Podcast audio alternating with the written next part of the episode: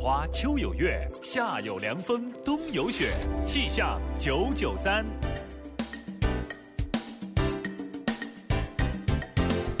各位一家人中午好啊！我係寶寶，而家為你播報廣州市區嘅天氣情況。預計未來三小時，廣州市中心城區多雲到陰天，有分散嘅小雨，氣温介乎於二十五到三十一攝氏度之間。花都、從化陰天有小雨，其餘各區主港口內河面多雲到陰天，有局部嘅小雨，氣温介乎於二十五到三十攝氏度之間，吹一到兩級嘅偏北風。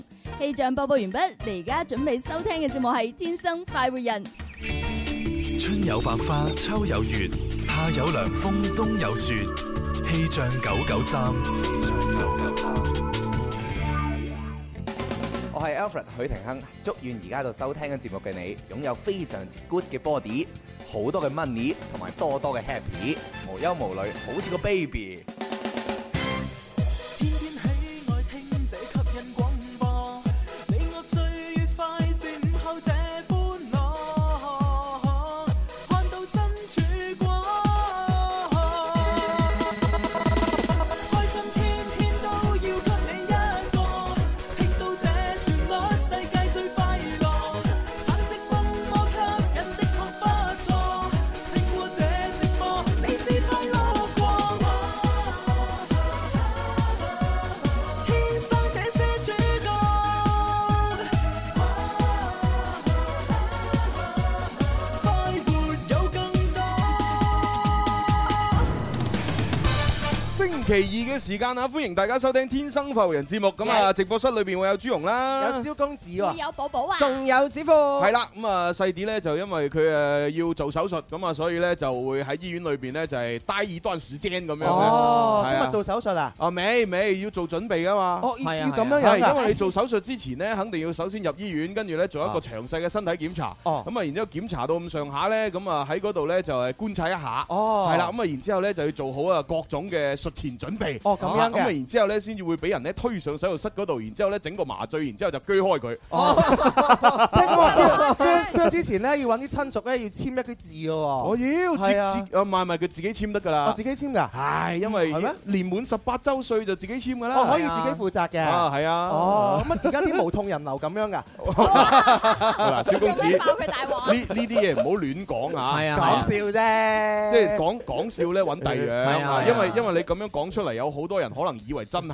㗎。係啊係啊。咁其實細啲咩事啫？嗱，同你講啦，即係如果你係真係做遊無痛人流嘅話呢，就簡單好多嚇。啊嗰、個係唔需要誒、呃提前入院度誒、呃、觀察嘅。哦係啊哦你直接入入到去，跟住做一啲簡單嘅檢查，哦即係例如咩啊？例如驗個血啦，例如做個 B 超啊，好快嘅啫，幾哦佢個零兩個鐘你就可以就直接做噶啦。哦嚇哦哦咁所以呢，即係阿細啲呢，今次做嘅呢個小手術呢，就唔係嗰樣嘢啊，哦一定要記清楚，唔好亂講啊。咁咪好 OK。咯，等大家澄清咗啦嚇，唔好亂咁嘢啊！係啊，我哋祝佢早日康復。哦你最緊要唔好誤導大家，你好真係。嘅。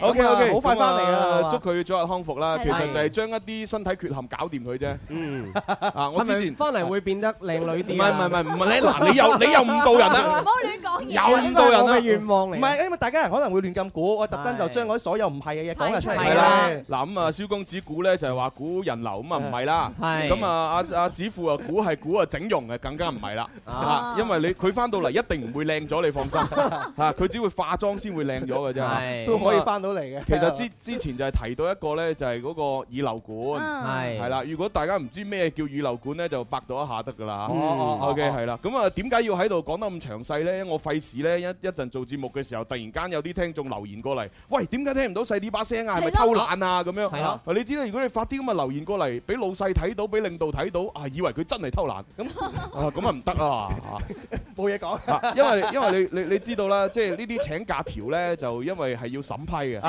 咁啊，因為呢件事啊發生得突然啊嘛。啊咁所以咧就請假條雖然已經係簽好名啊填好晒嘢，但係咧係未去到領導嗰度啊嘛。哦，唉所以我就提前講啊，我哋講咗㗎啦，講我咗哋㗎冇講啊，係啊，因為個手續上係未嚟得切，但係人已經入咗去，咁冇計咪啊。就係 啦，天氣不似預期，我哋都唔想㗎，啊係咪先 好啦，嗱咁啊，我哋開篇呢就同大家交代咗呢啲事情，咁啊跟住呢就預告下今日節目內容啦，因為第二 part 呢有啲唔同。哦，第二 part 呢平時就係好歡樂，我哋説唱 A P P，係啊係係但係今日呢就係因為我哋係誒順應民意啊，冇錯啊，琴日呢好多聽眾呢就成日喺度話，喂，一定要喺萬聖節嘅時候搞啲嘢咁咪就樣。啊喺我哋迫於壓力嘅底下嘅話，就一定要搞係啦，，咁啊，本來我哋唔想做嘅，啊咁啊，但係呢就因為聽眾嘅壓力，咁啊，令到我哋呢就誒從今日開始呢，會開一個環節，就叫鬼同你講故。一直做到呢個 Halloween 嘅，係啊係啊咁咁啊，鬼同你講古咧就唔係講鬼故嘅，係係講恐怖經歷嘅，恐怖經歷同鬼故係兩個概念嚟㗎，係兩個概念嚇。要分清楚。咁我哋今日咧就誒播完呢啲恐怖經歷咧，就誒要用呢個科學角度咧解釋翻，其實係冇嘢嘅。冇錯啦，唔好自己嚇自己，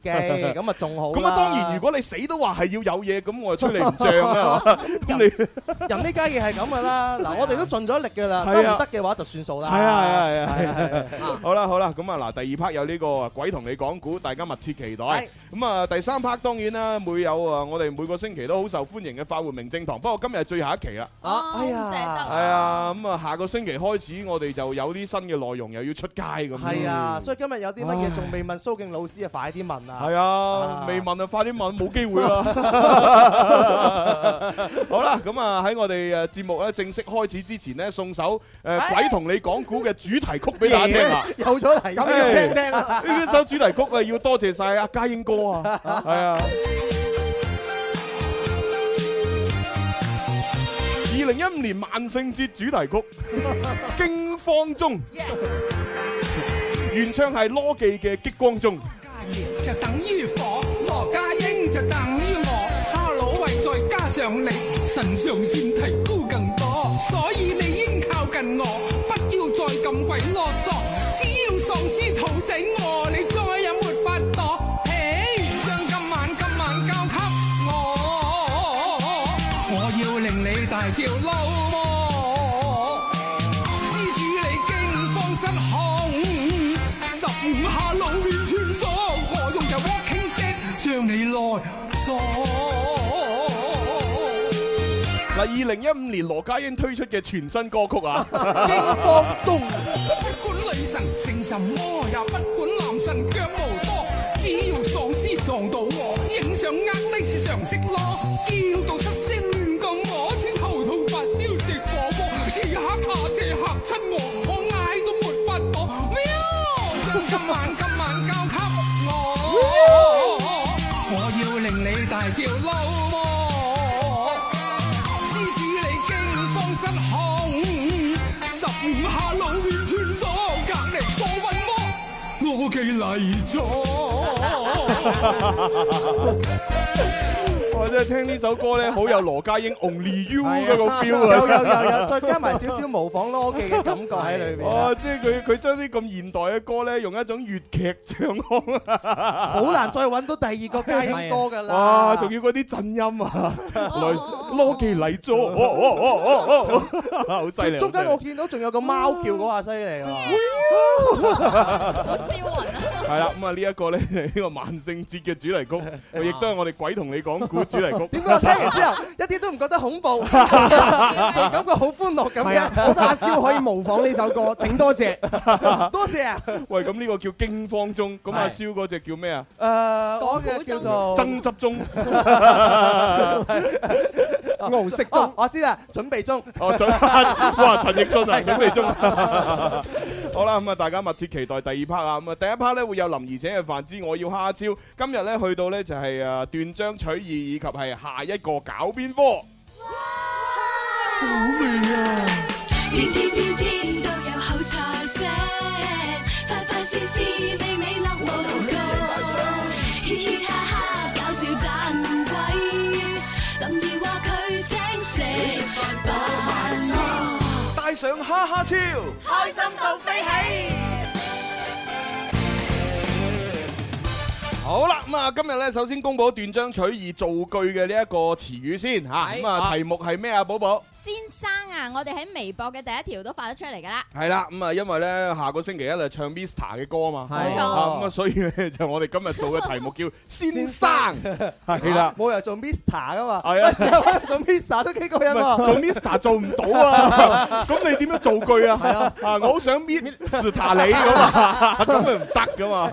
創先河喺可以真係啊係嗱先生咁啊，先生咧，其實呢一個詞咧，就誒只要同音字咧都可以用嚟造句嘅，啊啊就係先生擺埋一齊，但係要表表達咧就係前後兩個意思係咯。啊哦咁我又舉個例子，我已經做好咗兩句。啊係啊，第一句咧就係唉，好煩啊，又要煮飯，又要洗衫，啊 又要 上班，嗯，做得邊樣先？生仔先啦，不如。係 哎誒我嗰個就簡單好前面鋪多。墊得幾好，啊係啊。後邊個山仔畫龍點睛，係啊，生仔 先 啦，不如。做得邊樣先？生仔先。我就係食嘢先，生魚片唔錯。哦，生魚片唔我都錯。諗咗兩個，啊不你又過諗到前好啊提係誒蕭公子一定冇嬲我。哦，好嚟嚟嚟嚟你嚟。咁樣講啦喂，我想問，令到我嬲到好神奇啊！快啲係嚟啊！啦，你聽住啦， 係蕭公子你真係愧對祖先，生成咁嘅 樣。哇！愧對祖先，嗱生成咁嘅樣，哇！真係慘啊，好嗱慘好第二句嗱，慘。第二句就係咁嘅 嗱，誒，蕭公子你唔好嬲住先，閂埋房門，我哋三口露面再拆掂佢。哦，閂埋，喂閂埋嗱啊呢一個咧就係一個誒懶音嚟㗎。冇錯，嗱，閂埋房門 咧，其實咧就有個呃恩音㗎因為因為閂就係嗰個誒係前鼻音，係咁咁啊生就係後鼻音㗎，啊啊，係啦。咁雖然兩個好相近，但係大家係要啊區分清楚同啊。埋呢句差唔説多啦話，呢句説話 笑得好想。誒係咩？嗱嗱，我係想閂埋房門，後邊嗰個我就唔想 嘅。至於閂埋房門做乜嘢咧？咁啊真係唔係好知道啦。好，咁啊，當然我又做咗一句咧，同阿子富有啲似嘅，哦係係啦係。今晚條魚好新鮮，啊啊，啊生猛到爆炸， 哇！真先生猛到爆係炸啊。新鮮生猛到爆炸。咁我話整翻句誒送俾阿寶寶係啊！係嚟嚟嚟嚟嚟。啊！寶寶琴晚諗成晚咁樣係嘛？諗一句係嘛係啊，啊寶寶你定一定先，嗯，生得你出啊唔怕型啊！哇！原來阿蕭，哇啊你你咁大個女 啦，嚟叔叔抱下先。多謝媽咪。我唔係杜娟啊，我係玫瑰啊！幾時話抱你？我抱抱抱啫嘛。你 真啊係。 好啦好啦，咁啊，以上咧就係我哋各個主持人咧對於先生呢個造誒呢個詞嘅造句示範啊。係咁啊，各位朋友快啲通過微博、微信咧發過嚟，點發咧？微博嘅朋友咧就搜索天生快活人家關注留言。冇錯，微信都係搜索天生快活人㗎，有個 tick 嗰個就係啦。係啦，咁啊，因為咧之前啊，我哋成日宣傳嗰個微信號嘅 number 啊一八一零零二九九三三咧，近期我哋用自己嘅手機微信試過，係係搜唔到係喎。佢匿埋有咗北。啊，係啊，唔知點解啊，唔知係咪新版微信有啲北喺度。係啦，係啊所以我哋就唔用呢個數字係啊，啦，唔用數字啊，以後全部就係大家統一搜索天生快活人啊，得㗎咁咪仲好咯，唉係方便簡啊單，係啊係啊。，咁啊呢個咧就係題目，跟住落嚟我哋下一個搞邊科就考小強咯。 小強要不斷好快速咁接電話。 小強已經進入腦漿入定嘅狀態，準備接電話接電話。 OK，好，咁我哋接入嚟第一位電話聽眾先啊。喂，你好，係你叫咩名？係你好，你好，估下啦，估下，一估啊咁一係就小慧係啦，係咪小慧啊？唔係小慧啊？小慧喺呢度啊，哦，小慧喺前邊啊！ 你係幼稚大小姐，係啦係啦，係啦，哎一呀一聽把聲知啦，咁幼 稚，係啊，佢啦，而家仲有邊有聽咗？誒，你估下咁啊 係嘛？呢啲幼稚嘅人先做得出，下次唔好咁做 啦，下次唔好咁做啊。唔係，但係幼稚人可愛啊！求威姨咧，係係。啊，好多男人就係中意啲女仔幼稚，所以先係嘛因為係啊嘛，容易呃啊。 好啦，幼稚大小姐，我哋入場先啦，一二三，林兒請食飯，我食飯你埋單，帶上哈哈超，開心到飛起。 ，OK。好啦，咁啊，今日玩下一個搞邊科呢？其實估一估下一個打電話入嚟嘅聽眾嘅生活狀態。幾好玩，幾好玩。好，請你估一估下一個打入嚟嘅朋友有冇曾經試過俾老師沒收過一啲嘢？沒收係啊，即係例如以前咪啊上課嘅嘅時候翻去啊睇漫畫啊，係咁啊可能會收咗你啊。哇我哦試不過我以前唔係叫漫畫，要乜嘢？公小人係啦書，，叫公仔書。公仔係啊書。小人書係普通話嘅，對啊我哋呢邊係叫公仔書，係係啊，嗰啲好細細本嗰啲咧，唔知八開定十六開嗰啲啊，我哦唔記得咗白直葫直開。蘆啊娃嗰個卅二開定係啊，佢仲有啲咩《三國演義》《水滸傳》嘅嗰啲公仔書係啊係啊老夫子嗰啲咁。我睇得最多係老夫子。係啊，叮當老夫子係必須睇。係啊係啊係啊係啊係啊！有冇沒收過？咁啊，然之後仲有以前有沒收啲乜嘢咧？手機咯，你嗰個年代手機哇啫，幾幸福啫我嗰個年代有鬼 call 機都冇啊，咪就係我手啊機。 BB 機好啦，係幼稚大小姐，你估一估。有啊，有，好啦，咁我接啦噃。喂，你好。咦，喺現場，咦，小慧啊，唉，小慧唉你旁邊嚟嚟嚟咧嚟，咁啊，俾支咪啊，小慧喺出邊直接講就係啦，係嘛？OK，好啦，誒，阿小慧，係你好，係你好，咁啊，你講一講你讀書嘅時候有冇曾經俾老師沒收過某一啲嘢？其實我好乖㗎讀書。哦，好好乖唔代係表啦我沒收嘅噃，我都好乖㗎係啊，我好哋都好乖我知你好乖，咁有冇啊？冇啊，冇，哎呀，好啦，咁啊，我哋幼稚大小姐，唔好意思啊，小慧冇啊，所以你答錯咗啦，下次努力啊。係啊嘛，系啊， 喂，小慧佢質疑你喎，唔係啊 à. 嘛，冇理由嘅，我。除咗唔識寫作文，其他都都表現得好好㗎。哦，除咗唔識寫作文，啊，OK，啊，真係乖女喎。所以幼稚大小姐吓，咁啊冇辦法啦，你而家咧就係用呢個小人之心度咗君子之腹。小慧佢係真係一個三好學生嚟㗎。係啊，好啦，係咁啦，下次努力，拜拜，拜拜，哎呀，我真係諗唔到，我呢喂呢題咧一百個一百個都話會有係啊咯。嗯，但事實上面佢真係講話冇啊，犀利啊嘛！係啊，唉真係真係真係。唔係，不過其實我回憶翻咧，我以前都好似冇俾老師收過嘢喎。通常啲係學霸係啊真係啊真係啊我就有啦。我我因為咧，我係誒課餘時間好中意畫漫畫嘅，我啊啊畫好多嗰啲刀劍啊，啊或者人啊啊物或者龍珠嗰啲，我畫得啊啊惟妙惟肖，即係寫生啊或者貓啊嗰啲嘢啊。但係咧有即係有有一次我係記得誒唔知係自習課定係乜嘢嘢嗯，跟住咧我話太認真喺度畫啦，跟住個秦堂老師走咗過嚟，嗯佢話我點解唔複習，然後就收咗我本心血嘅畫作。哦，啊咁啊，就得閒去攞翻嚟啦。似乎你都算乖仔㗎啦哦。我咁大個仔啊，收收埋埋嗰啲老師啊嗰啲嘢嘅話咧，基本上我間房係唔需要買家居用品㗎啦。咁犀利好，乜都收㗎。誒，玩具又收啦，公仔書喂，又唔收啦，係啊，課咁外書係又收咁啦。係老師間房唔使啫，你間房要啊，你間房全部啲嘢俾晒老可師。能畢業之後還翻俾阿蕭公子。係收太多啊誒，真即係係講起呢樣嘢，我有一個奇遇喎。咩哦就係奇遇誒呢呢個係誒初中嘅時候，我哋嘅語文老師，因為佢個咩老事佢個老師咧，即係會收咗好多學生。語文老師嘅老師，唔係語文老師就係佢。哦點啊點啊點啊點啊跟住咧，佢會收咗好多嘢啊哦嘛。跟住然後有一次咧，我哋打波啊哦，打波嘅時候咧，打到一個角落咁，我哋要執波一睇，係誒呢啲咪就係學生所俾佢收嘅嗰啲嘢，跟住我哋見到一大堆嘅我嗰啲嘢哦就自己攞翻。已經封晒塵啦。哦跟住我話：誒呢度有本公仔書，然後轟一聲有好多同學過去嗰度。誒嗱，所以證明咧，從一個側面證明呢個語文老師係一個好老師啊啊，因為佢收咗你哋啲嘢，佢唔係自己攞嚟用啊，係啊佢就係啊真係收咗你嘅嘢，保存喺一個地方等你認真讀書，啊係嘛？只不過你哋自己有發現攞翻冇計 啦。呢呢啲係壞學生嘅表現係啦，咯千祈唔好學啊！ 嗱，我我點解冇俾 老師收過嘢點解啊咧？其實好簡單，一個字答晒，一個字窮。我以為冇 嘢收，因為我窮窮到窮到就係有錢買買書啊、買筆啊、買膠擦，有鬼錢買其他嘢。你想收收唔到啊！ 真係啊，你你你嘅人生係一個勵志嘅人生嚟㗎，睇嚟好勵志，真係好勵志 啊！好啦，咁啊，我哋唔講咁多啦。誒，小慧咧要估下一個人嘅狀態啊。小慧，而家要問你嘅係下一個人啊，究竟有冇試過攞錯人哋件校服呢？哦，校服 à. 啊，係，你知啲校服全部一樣啊，係啊係就係咯係啊，嗱我咧就一定唔會嘅，因為我嗰啲特大、加 大、超級大，要訂做。係啊， 我人人哋着住着着住 L 碼嘅時候，我着四個 加， X X X L 咁樣係啊係啊，咁所以我唔會攞錯啊，咁咁，小慧你身材咁標準，應該好多同學同你校服差唔多 size 㗎喎。係啦係啦，咁你估下下一個打電話入嚟嘅人有冇曾經試過攞錯人哋校服啦？嗯嗯應該有。應該有有，喂，但係通常攞錯人校服嗰啲，佢自己唔知㗎。係啊，因為攞錯校服通常都係冬裝或者係秋裝。即係佢一攞，只不過一着上身，咦？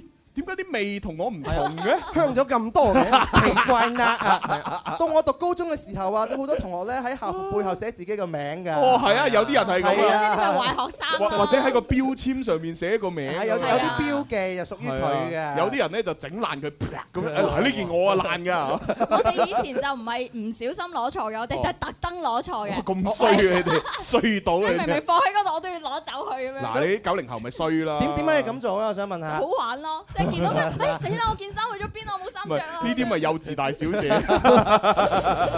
好啦好啦，小慧咧，你係估有嘅，我快啲接個電話入嚟睇下先。喂，你好，喂，之後誒你又喺現場啊？邊個嚟㗎？秋秋係嘛小小秋秋，你快啲行過嚟！ 做乜嘢匿埋啊？啲現場觀眾咁 衰嘅，即係即係而家點啊？試住有主場優勢咯喎，哦，秋秋，誒，好耐冇見啦，真係。好耐冇見。係啊，喂，咁你喺現場你又打電話參與遊戲，真係多謝你喎。真係多謝你喎，啊係啦，因為因為其實咁樣係好辛苦啊。係啊係嘛？即係但係冇辦法，呢個遊戲又接電話，佢哋想玩一定要打電話。咁嚟到現場嘅話係快少少噶嘛，可以係有啊係啲啊優勢㗎。好我。哋啱啱講過嚟，咦？咁你哋兩個一齊咪可以打龍通？係啦係啊喎，你事先講個答案俾佢聽都得啦。嗱，真係唔啱。啊我哋呢個遊戲係公平公正嘅。我 à, 話我話我哋啱啱喺中環廣場講過嚟嘅，哦啱啱睇過多謝。唔係，其實唔緊要㗎。我哋呢個遊戲規則只不過估下一個啫嘛，冇話唔俾打龍通啊。係啊係啊係係啊啊，即係只不過嗱考試咁啊，即係佢要規定你唔俾出貓，你先唔出貓啫。冇錯啦如果考試佢冇規定你唔出貓，你可以出貓㗎嘛。所以就係話冇得打龍通呢樣嘢㗎喎。哦，你照打啦，照打啦！嗱，我而家聽唔到啊，嚇，我聽唔到啊，我聽唔到。嚟快啲啊！有咩快啲打龍通啊！好，打龍通打完未？搞掂啦，搞掂啦啊佢有冇啊？有有，誒得啦。 都唔好玩嘅。誒咁啊算啦，難得兩個喺現場俾佢出下貓嘛。唉，真係好難得嘅啦，能夠真係前後腳都打得通咧。係啦，你小慧有咩講啊？誒，我想問下有冇搞冇搞嗰個五十萬券？我哦有有有有有有有有有有誒，因為係而家係你估啱咗，所以咧係送五十蚊俾你。係啦係啦，阿小阿小秋秋咧暫時冇嘅，係冇㗎啊希望佢要都有啊佢要估啱下一個先至會有九毛九 嘅。除非下一個又到你打通啊！ 喂，真係喎！如果你哋兩個咧一齊都攞咗每人五十蚊，夾埋一百蚊咧，去食九毛九嗰個兩斤大骨頭，好似係六十九個九啫嘛。六十六十八定六十九個九六啊九個九，六啊九個九。係啊，咁啊一百蚊仲有找喎。喂叫多叫多一碗紅燒牛肉麵嘅話，夠你兩個人食㗎啦。正啊！係啊，喂，我我又想去食嗰個九毛九個大骨頭喎。喂，如果你可以唔使用錢都得嘅，影一張哦相兩斤大骨頭，發送呢個微博九啊九個贊，再發動到去呢個九毛九哦嘅官方微信號。係啊係啊，嗱，因為而家你已經有券，你可以免費叫啦嘛。係啊叫咗之後咧，記住喎，係 捧住啊，唔使捧住啊嘅， 你控個面埋去。係啊啦嗱，同佢影張合照，咁啊發上自己朋友圈，咁啊叫身邊啲人全部點讚，儲夠九啊九個，然之後咧截張圖出嚟，發翻去九毛啊九個微信公眾平台係叫做。 G 二 set 九毛九個拼音係啦，咁啊，然之後咧就可以誒獲得呢個免費又食多盤。係啊，記住係九毛九嘅微信公眾號，唔好發俾主持人嘅私信。係啊係啊係啊之後係我啊九十九個贊啦， 發俾我哋真係唔知點 辦好啊！知唔知道啊？喂，不過我覺得咧，坐喺九毛九裏面食嘢好搞笑啊！點解咧點咧佢就循環就係播送一句錄音。點咧？啊趙哥喊你嚟吃飯， 跟住又冇嘢播啦喎，跟住隔一段時間。趙哥喊你嚟吃麵啊， 差唔多係咁樣啊樣啦哇！我我心諗，喂，大佬啊，你嚇咁咁大個企業，你揾我哋啲專業人士錄翻段嘢啦，完全都唔同噶嘛。係啊，你求其揾個員工、女員工喺度錄一句啊，趙哥喊你奶吃咩，一啲感情都冇，嗯聽到都冇食慾。咁啊照播咯所以阿九哥係咪應該考慮清楚揾翻啲主持喎。人係啊，讀咧嗱，九哥啊，我收你平啲。係啦， 最多最多都唔超過五位數。 唔係嗱，咁樣啦，我直頭唔收錢啦。哦，嚇你請我食十盤呢個兩斤大 骨頭，我就免費幫你錄十條。哇係啦，充滿感情嘅，唔同內容嘅，嗱十盤換十條，好抵。明唔明先？個係嘛問題嘅關鍵啊係嗰十盤係咪一次過食晒？哦唔係分分派㗎 啊嘛梗係分派㗎啊一次過太浪費我想象緊嗰十條骨頭圍住朱紅你個哇係喂，好啦，喂，唔係住我揸緊時間玩遊戲。係啊係係啊係啊喎，好誒，我哋嘅秋秋啊係嘛？好，係秋秋入場先，一二三，林怡請食飯。我食飯你埋單，帶上哈哈超，開心到飛起。好嘢！好咁啊，秋秋你要估一估咧，下一個打電話入嚟嘅聽眾有冇試過沖涼或者洗頭沖到一半嘅時候停水？點解霎時間會冇水嘅咧？ 包租婆，啊霎時間冇水啊嘅。水費唔使錢啊！ 好啦，有冇？冇啦， 冇，你自己有冇啊？未試我過。未試過，哇！真係幸運啊！ 你有冇試過沖到一半涼嘅話冇熱 水啊？試過。Ờ. à, 唉真係啊誒志同道合啊！唉，嗱，不過咧，我哋題目咧就唔係話熱水，係停水嚇，哦咁所以咧就睇下接一接先。喂，你好。喂。係係咪啊？誒，你係邊邊個啊？波波球啊？唔唔係啊，叮當啊，係。哎，叮當 妹，哎呀，你好啊，叮當，我係正義啊！我係叮當，好耐冇見啊啦。係你你近期近期咁少打入嚟嘅，搞到我好掛住你，知唔 知啊？吓，唔係啊，因為近期嗰死人級獎話中午要出場報，跟住又要拉我翻去學校，跟住就冇時間打入嚟啦。唔係你你唔好講死人級 獎啦，即係級獎聽到唔開心，啊咪就係咯 你你個哎呀冇辦法啦，我哋個級獎啊，成日叫我出場報啊咁樣啊嘛，所以咪冇時間咯。係啊可唔可以問下我哋嘅叮當係邊間學校啊？係啊係啊，叮當邊個？哦，七啊三中，七啊三中。哦，三啊三中，三十三中。哦，讀讀緊初一初二啊。初一。哦，三十三中初一嘅級獎，你反省 下。唉，喂，不如咁啦，叮當。誒嗱、如果如果一陣玩遊戲你贏咗嘅話咧，就送五十蚊嘅九毛九嘅券俾你，等你翻去賄賂啊級獎。唔係唔係唔係唔係，一齊食啲好嘢。唔係係請埋級獎一齊去食。咁然之後咧就喂級獎啊，可唔可以平時中午咧，就算你拉我翻嚟出場報，都俾我打個電話玩遊戲咁哦，啊？級獎啊，通情達理嘅話就應該會可以好啲嘅，係啊係啊。哦，不過而家咧，叮當你係要先回答一個問題，究竟你有有冇試過沖涼或者洗頭沖到一半嘅時候停水呢？冇。冇，真係幸福啦！不過諗落都係嘅，叮當係零零後，零零後係嘛就？生活喺呢個時代，好少可停水。 停水就真係難啲啦。係啊係啊，你有冇試過咧？我我誒我有喎，啊，我有啊喺學校定係宿舍定係？喺學校啊，學校哦。哇，搞到幾慘！好彩咧，就係我喺度即係喺學校沖緊涼嘅時候咧啊，咁我即係一邊沖咧，就一邊有啲水咧都落咗落我水桶嗰度。啊，係啦，咁我咧就唯有用喺個水桶裏邊剩翻嗰啲水咧，就好慳好慳咁樣沖晒啲鋪走啊！哇，幾慘啊！好慘啊！哇慘到爆炸真係係啊我自己都未試過停水 啊，起碼都有啲水用啦。 唔係，即係主要係點呢？主要其實佢唔係唔係話唔係話成棟樓停水啊，啊而係好衰嘅就係我哋嗰個沖沖涼房嗰度呢，係有好多個嗰啲格㗎嘛，啊係咁只要隔離嘅嗰幾個人一齊開係啊晒嗰啲水呢水壓就會唔夠。係啦，嗰啲水壓就唔夠，啱好你企正嗰一嗰一個間房嘅嗰支水喉，如果個水壓係最低嘅，係咁你就冇水出，哦，係咁嘅情況哦，停即水係。嗰度嘅水壓低，係啊出唔到水。隔離嗰啲就哇開到冚冚聲，咁樣，跟住我喺度喂大佬，你唔好開咁大冇水，跟住嘿吹啊吹你你點解唔走埋一齊沖嘅？哇！阿蕭公子，啊阿蕭會掟嚿番梘過嚟。我接受唔到。誒好啦，咁啊，阿小秋秋啊答贏咗又誒誒五十蚊啦，九毛九啦。哇！開心。好，阿叮當啊，係係，因為我哋去咗廣告啦，咁啊，所以咧你唔使玩遊戲都可以直接攞獎品啊啦。哦，好，咁你想攞邊份獎品啊？九毛九，哦，送五十蚊俾你啦吓。使唔使講翻兩句多謝朱紅啊？多謝朱紅。哎 呀，哇！係咁要俾個石啖佢啦。哇！你哇！ 哇！叮當，多謝你。真係叻女啊！哇！即係第不得了第係咪第一次俾零零後錫 啊？應該係。哎呀，唔得啦，我做唔到節目 啦，我我落班啊啦，我走啦。得唔得唔得唔得？叮當，我去沙三中揾你。誒好啦，係有有機會我一定會過嚟嘅。係係查查實三十三中喺邊？喂，三十三中喺邊啊？真係真係唔知喎唔知喎，我哋揾下喺邊啊？叮當，哎喺喺同福中同同福中路哎啊？誒，好近我哋喎。係咩？哦，我知啦，隔離係咪有間電影院㗎？同同福中一小，即係我小學對面，跟住向金子利嗰邊直行啦。我我我我開個導航啊 啦嚇。À, 喺邊度啊？我唔知喎。 得啦，我就係輸入三十三中個導航會出嚟㗎啦。唉好啦，係咁咯噃。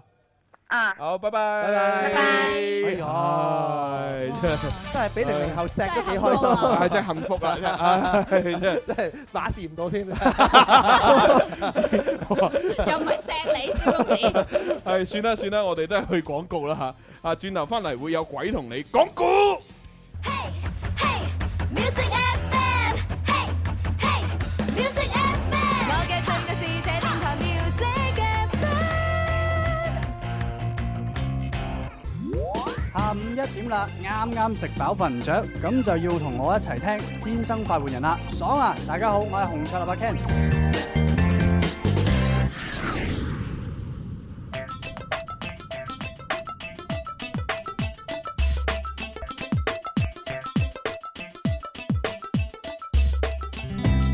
實世化或者等於極數，天生不畏高。其實放開試試，與我擁抱，你會感受到你的苦惱融化咗。天生快活人。欢迎翻嚟第二 part《天生快活人》節目咁啊！直播室繼續有朱紅啦。繼續有蕭公子，繼續有寶寶，同埋子富，系 啦，咁啊，我哋喺呢個鬼同你講故開篇之前呢，都要睇翻呢啱先斷章取義啊，用先生呢個詞嚟到造句嘅一啲诶诶，啊我哋網友嘅留言咁樣啊。呢一個鏟屎官佢就話：同學愛新鮮，生意大過天。哇，咁都得啊！幾 OK 喎哇用 Twins 嘅歌詞喎係啊新鮮喎哇呢一個咧就一路上的自己啊，微信嘅佢咧就話：小峰啊，唔係小峰，我走先。誒咩話？趕住去食生魚片，嗱呢個你係錯誤示範啦，係咯唔啱啊 啊呢個唔啱啊啦誒嚇呢。個 Melody 佢就話啦：睇咩電視先？生還者好似唔錯誒噃。 ，OK 哦啊先生還者，小係肥雞髀就話啦，今晚食海鮮，珊珊一齊咧咁樣。 哦，呢個三加三可等於四就話你想點先？生唔生仔唔係你一個人話事咁。哦咁樣，你諗下嗰個場景係點樣樣？係啊你想點 先？生唔生仔唔係一個人嘅事 㗎。成家人嘅事啊！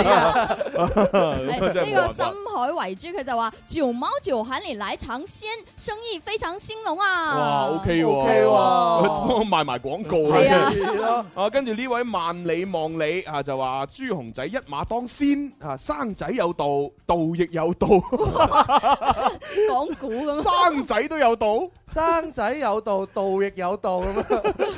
唉，真係弊啊，真係。呢個天生 happy 人佢就話：詩先走先，獨角先，生生不息。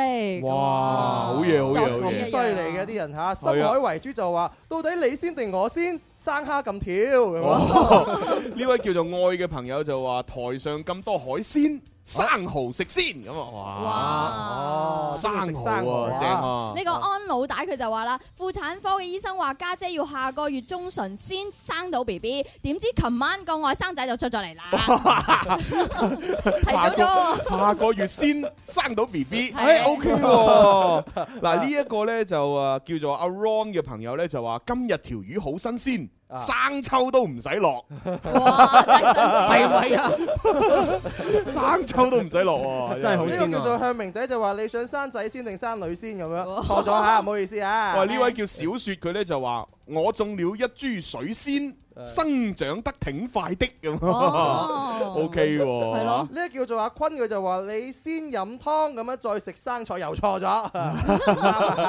呢個叫做騎豬看紅塵，民以民以食為先。誒、生猛海鮮我嘗鮮咁啊！ 呢呢個搞笑啊！哦點啊 點啊點啊呢個叫做羅子明一三零，佢就話點啊？你出去先，生仔嘅事等我 嚟。係一個咩情景咧？ 咪仗義兄弟啊！唔係呢個應該係嘅個助產士係係嘛？助產士同一個實習醫生講係嘛係啊係你出去先，生仔嘅嘢等我嚟。唉，係我哋呢啲真係諗都唔啱，係啊， 自己都錯晒。 係啊，跟住呢個阿浩嘅朋友咧就話：大仙，生活不容易啊！咁啊 大仙咁喂樣 OK 啊！而家啲聽眾啊，創意越嚟越勁啊，真係。哇！真係又培養一班創意好勁嘅聽眾，不得 了啊繼呢個作詞人之後嘅話，大家都係作 句人啦。哇！呢個君君啊，透火先，生蠔燒得啦！哇，正啊！哦正啊正啊！唉，好啦，讀到我都有啲肚餓，喂啊係不如唔好讀啊啦，聽古仔啦哦因為稍後時間先抽獎啦。咁啊係啊，抽幾多個咧？一咁各一個係嘛啊？咁我哋微博、微信各兩個啦，大家都咁好創意。哦係咁啊係咯係兩嗱，個不過事先聲明啊，嚇微博、微信抽出嚟嗰啲唔係送九毛九五十蚊㗎，係啊係送啊黑黑超或者係送其他獎品。蝦超都好啊，蝦超好貴㗎，啊五十蚊㗎啦四啊幾蚊啊，四啊八、四啊九啊。 48係即係仲四捨五十五十蚊 啦，係啊都五十蚊㗎，原價真係128㗎係係啊啊，係啊，咁啊呢個時候我哋馬上開始鬼同你講故。你有冇試過瞓醒覺但係唔喐得？你發夢啫，你有冇試過夜晚行路好似俾人夾住？你敏感啫，你有冇試過睇到啲唔應該睇到嘅嘢？哇！阿蕭冇咗衫啊！天生快活人，鬼咁快活，鬼話連篇，鬼同你講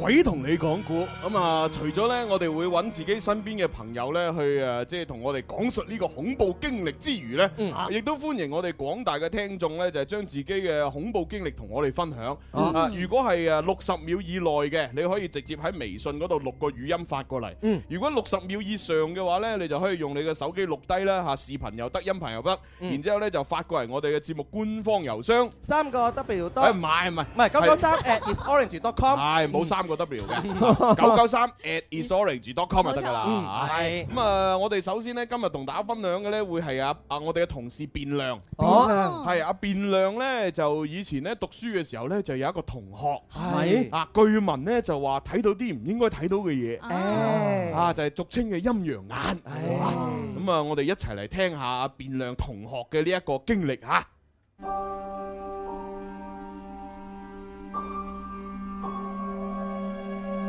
我呢個朋友係喺我高中嘅時候識，即係同我同一個高中嘅。咁佢又話佢初中嘅時候呢，有一個同班同學消失咗一年，跟住翻到嚟之後呢，人就成個都變晒樣嘅。咁點解呢？佢就話其實嗰個朋友同佢呢，唔係包括幼稚園、小學、初中都係一齊讀噶啦，同一個班嗱，好有緣分咁樣樣啦嚇。佢就永遠都會覺得呢個小朋友，即係呢個朋友呢個同學，就成日都陰氣沉沉嘅，唔點出聲啦，隻眼又四圍睄啦，好似見到啲某啲嘢咁樣樣啦，誒、又唔敢同人傾偈啦，咁樣樣，好似係要要確定你身邊面前呢一個人係真係人。先肯同佢傾嘅，佢有好多擔心嘅嘢。到到誒佢嘅誒初一嗰一年，佢讀咗半年之後咧，佢同學就消失咗啦。咁跟住就問幾問老師，老師就話佢誒有啲病調理。咁好啦，咁啊唯有佢哋就一直讀讀讀讀讀到去第二年嘅嗰個時間點翻翻嚟啦，讀翻初一。咁跟住呢，佢就誒、呃、發現佢，誒、成個人面色好紅潤，好開朗，成個好似變咗個人咁。佢去到誒、呃初中畢業嘅時候，佢就去問佢，其實點解會有啲咁樣嘅現象出現呢？嗯佢又講咗一個好駭人聽聞嘅故事。誒，嗱呢一個故事咧就好緊要啦。嗰個小朋友咧喺佢讀小學嘅時候就瞓緊覺，咁佢嘅嫲嫲咧就同佢記事開始咧就講：你唔好同陌生人傾偈啊，可能有陌生人會帶走你啊。咁嗯呢啲我哋可能普通嘅嫲嫲啊、爺爺啊，甚至婆婆啊咁講呢個咧，可能都覺得係咩拐子佬啊嗰啲啦嚇。咁但係咧，原來係有玄機嘅。聽講佢哋一家人咧都會見到一啲漂浮住嘅物體。啊！呢樣嘢好緊要啊！咁所以有一日夜晚黑，佢話自己誒讀緊小學嘅時候，咁嗰陣同仲同爸爸媽媽瞓啦，咁就佢就同爸爸講：爸，我見到我哋腳底咧有個白頭髮嘅婆婆坐喺度喎。跟住咧，佢爸爸就同佢講：，誒，你細路仔亂講嘢啊，瞓啦！嗯冇嘢嘅，跟住見到爸爸爸就有少少震，就揞住佢同佢講瞓啦，跟住佢就當哦可能自己睇錯啦，就要瞓。但係佢話嗰個老婆婆咧就成日都坐喺佢嘅腳底嘅，即係佢哋嘅腳嗯底。咁佢爸爸就一直都好似有啲腳嘅毛病咁樣樣啦，嗯嗯嗯啊咁就佢就覺得嗯四圍都見到，哎呀點解好似佢佢成日喺我哋屋企轉嚟轉去嘅，咁但係好似冇人理佢嘅喎。收尾到到後邊，佢話去到小學嘅可能四五年級、中年級嘅時候啦，有人喺度開始講鬼故啦。哇！呢啲咁嘅鬼，佢先意識到會唔會我見到個鬼呢？當佢意識到之後呢，哎。嗰樣嘢就唔見咗啦。唔見咗之後，佢就發現呢，原來係搬咗屋，我冇跟住去喎。搬咗屋之後呢，就去咗一個我哋啲樓道呢，即係我哋你知啦，啲小區樓喺啲要行樓梯嗰啲呢。佢話會發現呢，嗰一棟舊樓入邊。啊、我唔知佢點解搬屋會搬咗去舊樓啦。咁啊，搬咗去棟舊樓入邊呢，每一層基本上係每一層都會有一個人企喺個消消防喉隔離。咁佢每一層都會有。咁佢係問爸爸，咁啊爸爸咧就同佢講，佢話冇㗎，冇㗎，冇㗎，你亂亂噏廿四啦。爸爸就會帶住佢耷低頭，快快腳走。每一日放學都見到喎，特別係夜晚黑，晚黑嘅人佢仲會感覺到嗰個人喺度望緊佢。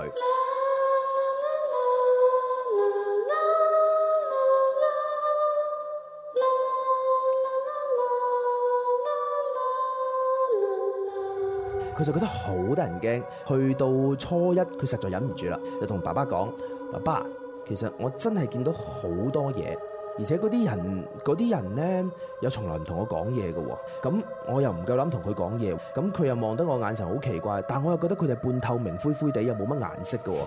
佢話每一次見到企喺度嗰個人咧，係有晒衫嘅，衫咧係唔係我哋即係見到啲電視嗰啲咩着白袍啊、歪嚟歪斜咁樣？唔係嘅，好 detail 可以睇到每一件衫上面嘅花紋啦，佢可以判斷到嗰個人嘅年紀啦，但係就感覺佢唔係好色彩斑斕，跟住少少啲透明。睇到後邊嘅背景，佢又未真係未見到有啲人係個即係穿過佢嘅身體，但係佢就見到係嗰度有嚿嘢。啊佢爸爸咧同佢講：誒、阿仔，其實你呢個問題啊我都有，我都見到。我驚，我同你講，你唔好唔好惹佢。我驚佢對我哋有啲乜嘢唔好嘅嘢，包括喺樓道上面，佢就收尾佢先回憶翻呢。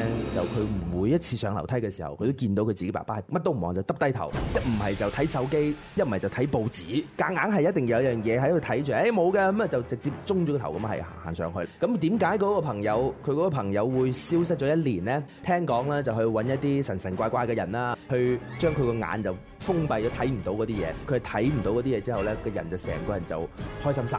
即係眼不見為淨啊嘛。咁所以咧，佢就話啦，嗱，只要我睇唔到，咁我就唔會受到嗰啲邪氣嘅侵入，人咧就會開朗晒啦。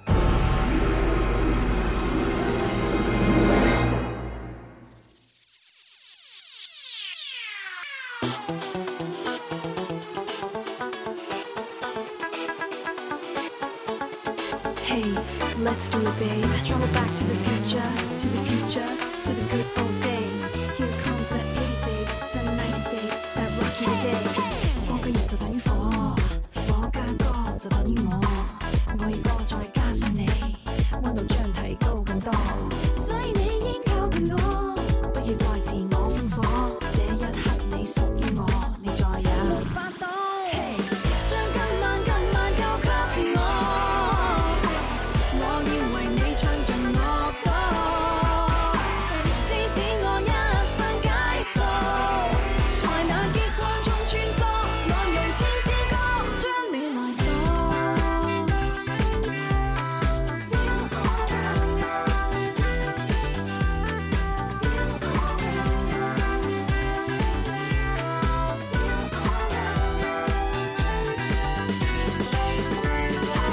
不管你是姓什麼，亦不管你是何星座，只要你有耳朵，我便會令你瘋魔，與你發生觸摸，以好歌觸摸你心窩。此一刻你屬於我，你再也沒法擋。歌聲刺激光奔放，我發熱我發亮發光，衝擊你使你心火燙。令你身軀的確光，與電波的光搖擺搖動。All right。好啦，咁啊，同大家分享呢首歌咧，就係衛蘭翻唱《激光中》咁啊， 係聽完呢首歌同埋前面嘅古仔咧，感覺係乜嘢咧？就係、係你啱啱去燒烤完之後，馬上飲支涼茶。係，梗係啦，因為即係你知呢啲咁恐怖嘅事情播完之後，一定要有首好歌咧，令大家舒緩翻個情緒。中和翻嘅太氣氛，係啦，喂，咁啊，阿卞亮講嘅同學呢個經歷咧，喂，似乎都嚇幾猛㗎喎，都幾驚喎好好驚下喎。聽完之後係咯，我都百思不得其解係啊係我一個問題就係你錄嘅時候係咩，即係咩時間咧？晏晝，Ờ. 晏晝，晏都晝啦好，啲係啊！夜如果晚夜晚我哋唔敢錄啦，係啊係啊係啊 我哋自己驚啊，自己驚埋先真係啊係啊係，但晏晝我都起雞皮啦，都都會驚㗎。誒咁啦，我哋嗱呢個故事不如就倒轉嚟解釋啦。好啊倒轉因為我覺得咧，就如果從前面咁樣解釋落去咧，係好有難度，係嘛啊倒轉嚟解釋好似易啲。哦哦，喺你解釋之前，我再輕輕鋪墊好啊少好啊少先好啊好啊好啦啊。因為咧，其實呢個世界上邊點解話有啲人佢會聽到或者睇到正常人聽唔到睇唔到嘅嘢係係咧係，原來係同佢哋嘅體質有係關。係係我最近先知道呢樣嘢，有啲人就佢有嗰啲體質咧係容易接近到嗰啲嘢啊，嗯哼所以佢同嗰啲嘢就好有緣。據聞係話好有嗯緣啊嚇，所以就會見到好多人都會見唔到，就同我哋嘅呢個本身嘅體嗯質、身體情況有關。哦，身體結構唔係啦同。，鋪墊完㗎啦。 哦，好，咁啊呢一個呢，就係從呢一個有嘢嘅角度去鋪墊，係係啦，係咁我啊試下從冇嘢角度科學方法解釋。哦哦哦啊，其實呢，科學方法呢都有兩兩種嘅，嗯一種呢就係我哋已知嘅科學方法，嗯係但係呢解釋起上嚟呢，確實係有啲北嘅，係啦，係咁啊嗱，其實成件事呢就好簡單嘅啫，係就係係嗰個細路。對眼有問題 咯，係佢佢有一啲好古怪嘅眼疾，嗱即係以即係你睇下啲老人家呢，有時都有嗰啲叫咩飛蚊症啊，嗯係就係話其實冇蚊喺度飛㗎，咁佢就見到呢個空間裏邊，哇好多啲白色點飛嚟飛去，飛嚟飛去，咁呢啲其實就係眼睛有毛病啫。有有有係啊，有咁只不過呢個小朋友隻眼呢，佢嘅毛病係特殊啲，冇錯佢唔係睇到啲蚊喺度飛嚟飛去，佢真係睇到一個好誒灰灰地嘅人喺度，哦一個人形咁樣，其實隻眼有問題。 OK 係啦，咁啊，佢咪話中中途咪有一段時間個同學誒消失咗一段時間，老師話佢調理嘅，啊啊啊咁佢咪就係住院做手術啫嘛，好似細啲咁。哦，就啊做好咗隻眼睛嘅係東啊，西做好手術翻到嚟啦，咁咪就 O K 咯。咁啊係喎咁點解佢要講自己？哇！又我睇到啲唔睇到嘅嘢啊！係係。其實佢只不過係想咩呢？就係想多啲人關注佢。哦係啦，關佢心就用一啲靈異事件去令身邊啲同學全部圍住佢轉。嗯咁又係喎佢比較空虛，又想咁樣得到 à. 人哋嘅關注。係啊你知啦，一年咧冇同你朋友社交咧，佢係啊要揾一個重磅嘅話題出嚟講。梗係啦係啊，咁先佢得冇理由話㗎嘛喂你去咗邊度玩啊？佢又冇得講喎。係啊，嗯嗱，咁啊要再解釋埋個老豆點解陪佢一齊啦。啊啊嚇，其實呢個老豆呢，就係想咧呢個世界上有啲嘢可以鎮住佢個仔。啊，鎮住佢。即係可能呢個仔咧好唔聽話，係係嘛？係啊即係叫佢行東，佢係要行西，哈係嘛？誒，但係唔係啊？而家你啊咁啱睇話睇到呢啲啊嘢，咁我就話係啊，呢個世界有呢啲嘢㗎。嗱，你做得唔好咧，呢啲嘢搞你啊！咁樣哇，咁睇嚟呢個老豆肯定唔係佢生嘅。誒唔 Ừ. 係用心良苦因為我哋啫。我哋從細就話咩？誒你唔聽話嗰啲歐普會捉咗你啊。係啦，就係咁嘅即係原理啦。係啊，就係會講呢一句。係啊個小朋友就信以為真。係啦，跟住就變咗好乖。就就唔夠膽曳啊嘛。哦，係啊，咁所以其實咧就係佢老豆咧又係講大話。哦，仲有一個可能就係呢 個病係遺傳病嚟嘅，係啦佢老豆都有。係啦，係 啦。哦好嗱，呢一個咧就係從其中一條科學線去解釋。咁冇咁北啊，冇北啊。有個北喺邊啊？個北咪就係啲人唔覺得。我從來都未聽過呢啲病症，你哋吹水。哦啊，係啊其實幾幾 OK 啊！你嗰個再加埋我陣間講嗰個心理學嘅角度 咧，其啊實就好完美啊！不過聽埋你講後邊嗰個先啦。好嗱，第二個咧，其實咧就誒、呃稍為科幻少少哦啦，係係啊，即係其實大家都都即係而家都聽咧，即係唔同嘅時空有平行時空啲諸如此類嘅嘢，嗯其實真係有可能咧，嗰即係佢喺樓梯裏邊或者喺佢屋企睇到啊腳底下有個阿婆咁樣，係其實可能係真係有啲嘢，哦但係嗰啲嘢咧係係另一個時空嘅嘢。哦咁只不過你對眼咁犀利，就睇到另一個時空對呢個時空嘅一啲投射，係係啦，咁係有可投射嚟能嘅有可能，因為呢啲係呃誒誒解科學暫時係未解釋得到，但係佢好科學噶嘛，哦，即係比較有啲科幻嘅東西。係啊，咁佢就係咁啱兩個平行時空，誒稍為呢呃誒另一個時空投射咗啲影像落呢一度，嗯普通人睇唔到，但係你隻眼係由於你好特殊，啊好敏感，所以你感受到睇到，就捕捉到呢啲嘅光啊係咯線嘅東西啦。係有啦，時係啦係我我覺啦得即係人傳人，因為我喺網上咧有睇到一個嗯，即係一個誒小朋友同埋媽媽就行街啦，跟住個小朋友指住嗰個電燈柱啊話：媽媽。上邊有三個人啊！嗯哦係啊係啊，我記得阿蕭講過嘅係個啊笑話，跟住然後後係啊係兩個人，兩跟個人住後後面後尾先發覺原來佢係講有塊牌係寫住咩咩人人有責咁冇樣錯 啊 交通安全，人人有責。係啊，所以就有兩個人啦。咁 樣我最近睇個電視節目咧，哦哦誒香港嘅叫做係咧係，我每日撞見鬼的咁樣，哦係啊梁思漢誒梁思浩去做嘅，哦啊佢做得好好咧，係點樣咧？佢成個故事雖然係好驚，但係係佢係用科學嘅角度係去解釋我哋平時點解會見到聽到呢啲嘅東係係係西？係人哋啱啱講嘅角度咧，其實一個人嗯有眼疾，嗯例如係飛蚊症。係嗯呢個係條件之一，其實更加大嘅咧係周遭嘅環境同埋自己嘅心理係啊暗示，心理暗示咯嗯好好緊要。就係話係我見到一樣嘢叫做乜嘢啊？誒、嗯我見到隻蚊咁樣嘅物體啦，因為我自己驚，嗯我有心理暗示，會唔會呢啲嘢就係鬼呢？嗯我係哋啊每個人對恐懼都存在住一個好深好深嘅呢個比重係啊啊係嘛啊。我自己就會想像，當一個人想像到一定嘅程度嘅時候嘅話呢，就會出現呢幻覺。呢、嗯個幻覺係真實咁樣去存在嘅，嗯所以一個人有眼疾或者有一啲物體，我哋自己再加上疑神疑鬼、嗯係啊心理嘅暗示，就會呢弄假成真。係係啊，即係係眼睫毛黐粒飯已經驚成日啦。係 啊，嗱咁啊，其實仲有第三個解釋喎。係第三個解釋咧，就雖然唔算係太合理啊咁啊，但係大家都可以聽下。哦哦嗱，哦其實咧，佢細個見到個阿婆咧，其實咧係佢屋企工人嚟嘅。哦， 係啦，咁啊，你你話哇，屋企啲人好似唔多理佢，係啊，佢就喺度做， 佢就幫你洗碗咁啫，所以唔理唔理佢啊，哦俾錢佢就走啊。哦係啊咁啊喺個樓梯度見到嗰啲人咧，其實真係人嚟嘅，真係人嚟嘅喺度係啦，可能喺度佢就喺度， 係啊，佢就坐喺個，唔係佢就企喺嗰度喺度咁啊，可能食支煙啊，啊唞下涼啊，睇下舒服啊，集咁都得嘅啫。啫。哦，咁咁點樣解釋埋最後一個問題 啊？每個樓梯口都有同嗰個人喺度喎。唔係，每個樓梯有有唔同嘅人啊嘛，哦唔同嘅人嚟嘅係唔同嘅人啊嘛，哦係啊反正佢話就咩企喺着度嘅衫唔同啊，啲花紋都好清晰啊嘛，哦係啊，咁就係每每一個每一層有住戶就係企喺度，佢就係啊想企 喺度，即唔係證明證明嗰一嗰一啲樓咧通風透氣唔好，係啦大家，大家都要去嗰度唞涼。係 啊又係咁樣啊哇！原來聽完你咁講嘅話咧，真係好豁達啊！係好豁達，好 豁達嗱，所以咧變量呢個同學真係自己嚇自己啊，係啊，何苦一邊亮，解開你嘅心結係啦啊怕咩啊？ 點啊？係啊，掂晒嗱，佢而家咪咪咪咪搬咗屋之後見唔到個阿婆咯，係嘛？ 係係啊，啊因為心理上話俾佢聽個阿婆走咗嘛，冇錯，放低，識得放低。唉，唉，咁啊，誒，跟住落嚟，哎呀，唔夠時間哎添。呀，咁快我嘅！我仲準備咗兩個㗎，哇啊因為琴晚我已經收到其中一個聽眾叫做長青，嗯啊阿長青哥哥佢發咗一個佢自己嘅恐怖經歷過嚟。哦，呢個長青四一分鐘唔夠啊！啊誒，咁啊，不如咁啦，一陣轉頭翻嚟就播播埋阿長青俾大家聽啦。哦啊佢係用微信語音錄過嚟嘅， 係嘛啊就係講佢鄉下嘅時候嘅一件事。哦係啦，咁啊都好容易解釋嘅啫。咁啊，真係陣間轉頭翻嚟聽一聽啦。係啦，咁啊轉頭翻嚟呢，仲會有我哋嘅芝士雜錦煲嚇，咁啊講一講足球嘅嘢。哦因為今日原來呢，喺誒往年嚟講呢，係一個盛事嚟嘅。哦嗯係啊，我哋一陣會同大家分享嚇。哦咁啊期待稍係啦，稍作休息一陣嚇，轉頭翻嚟仲會有快活名正堂先啊，轉頭見。我見這個世界點會渺小緊？Music FM，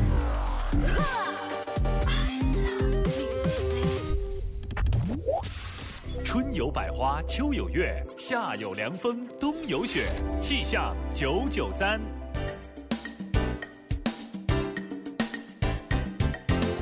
各位家人好啊，又係我寶寶，而家係下午一點半，一齊嚟睇下廣州市區嘅天氣情況。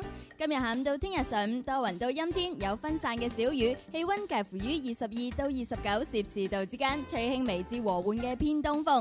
呢兩日廣州市區可能有雨㗎，各位一家人出門記得帶定把遮啦。氣象播報完畢，你而家準備收聽嘅節目係《天生快活人》。春有百花，秋有月，夏有涼風，冬有雪。氣象九九三，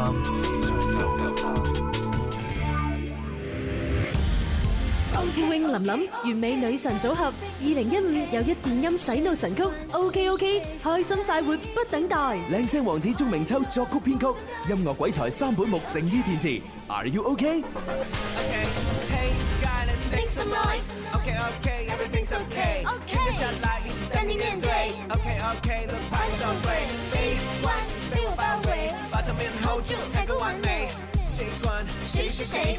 带你一起飞，就等你 say okay。快活的好處，聽說有個慶典真有意思，也說到這次會有很多音樂給力灌注。那是誰？那是誰？改變快活有不一樣介意，踏上方舟去找未知。想不想有快活更多？心知心明嘅快活揮霍，我要講給你知。快活之歌，想不想有有夢更多？心知中每日我這一個，每日直播快活。中有你我。好啦，咁啊，歡迎翻嚟第三 part 嘅《天生發人》節目啊！直播室繼續有朱容啦，寶寶，仲有子富，係咁啊！啱先咧應承咗大家咧，就仲有一個聽眾叫做長青嘅嗰個恐怖經歷呢，要播埋俾大家聽嘅。嗰個名叫做失憶阿叔喎。係啊係啊，咁啊當然就好短嘅啫，播完之後咧應該都兩三句就解釋到㗎係啦。嘛係好好簡單嘅啫。好，我哋一齊嚟俾時間啊，長青。 我今天要讲的鬼故事是发生在我们村里面的事情。我那时候在读初中，还有很多人要上山上去砍柴。然后有一天，有一个三十多岁的大叔去砍柴，然后就早上去，晚上还没有回来，然后就找了两天都找不到。然后第三天，我们就请了呃我们村里面要拜拜的那个神去山上去找，然后那天就真的找到了。然后那天晚上就跟我们就跟那个神还有那个那那个失踪那个人一起一起回来，然后就回来的时候问他发生什么事情，他说他说他什么事情都记记不得了，然后就很多人就说可能都是被被鬼迷走了，然后搞到那时候我们晚上都不敢出门的。哦嗯，係啦，就係咁簡單嘅一件事啊。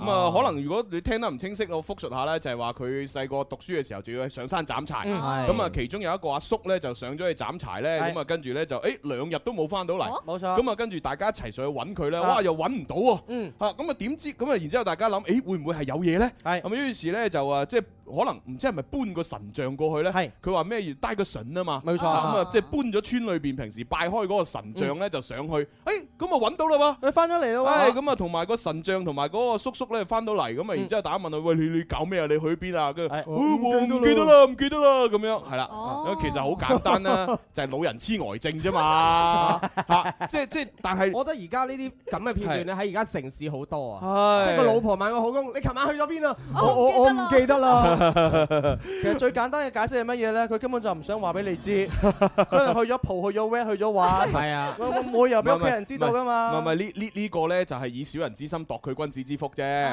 啊，但係即即你你諗上山有咩玩啊？唔通玩只狐狸咩？唔係佢假裝上山啊，跟住去成出發去另外一個地方係啊，跟住再翻翻嚟。 O K，當係啦，當佢啲窮鄉僻壤可以啦吓，咁啊，但係實際上咧就好容易嘅解釋，即係比較 O K 嘅就係老人痴呆症，係啦，佢真係上咗去，佢佢蕩失路唔識翻嚟，係啊咁啊翻到嚟之後問佢真係唔記得。咁至於你話點解捧個神像上去就會揾到呢條友咧？咁其實唔關個神像事，你捧唔捧到佢去到好咧，可能你嗰日去上去咧，其實就係揾到，係啦有咁啱咁得咁巧嘅嘛，唉正能量係啦，所以阿長青卯有使驚，卯有使白唉，卯住啊！啦解開咗你心頭之大結啦， 係啊係啊都幾好喎！ 大家發上嚟，我哋幫你解釋。係啊係啊你聽完之後自己又豁達咗，係啊大家又豁達咁咗，所以記住啦，如果係六十秒以內嘅，可以用微信嘅呢個誒方式咧，就發語音過嚟。係啊，六十秒以上嘅話咧，就用手機拍視頻又好，拍音頻又好，跟住發到嚟我哋郵箱。